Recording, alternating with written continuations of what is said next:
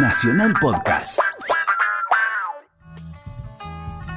Bueno, aquí estamos de vuelta en La Bella y la Bestia con la bella de Hilda Lizarazu. ¿Sabe que me, me daba mucha gracia eh, pasar la canción que voy a pasar ahora porque me gustaba la idea de que fuera cantada en armenio?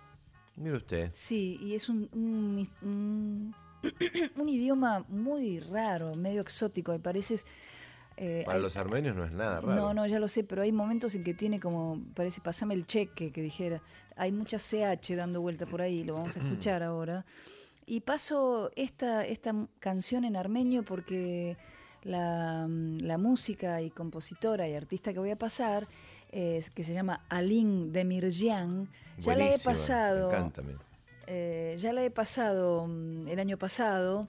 Este, por- la conocí, es una joven eh, muy, muy entusiasta. La conocí el año pasado en, en ese programa del que fui parte, que fue. eh, ¿Cómo se llamaba? Rock Eh, del País. Rock del País, con Bebe Contepom, y estaba yo de jurado con, con Juanse y Marcelo Moura y tal.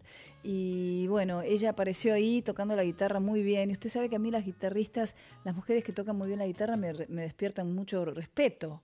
Y, mm, y ella se llama Aline Demirjan, toca guitarra de nylon, o sea, de cuerdas de nylon. Sí. Y eh, este es su segundo disco que se llama De Leones y de Hielos.